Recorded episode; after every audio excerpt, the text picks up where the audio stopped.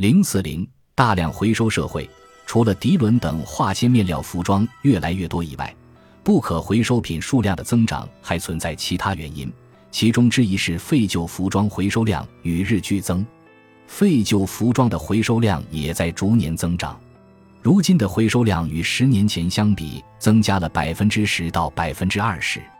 这固然说明消费者的回收意识越来越强，但反过来也说明。被他们抛弃的服装也越来越多，被抛弃的服装越来越多，可能与近年来服装价格的大幅下降不无关系。价格超过十零零零日元的衬衫或休闲裤，很少有人会舍得只穿一季就扔掉。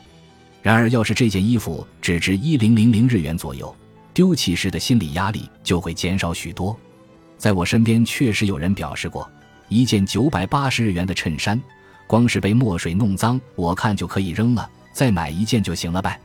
门仓总经理认为，不可回收品越来越多的另一个原因是，对二手服装和回收品的需求及出路也比过去窄了不少。中国曾是二手服装的主要进口国，对冬装的需求也很大。然而，随着经济发展，十几年前中国就已经禁止二手服装入境了。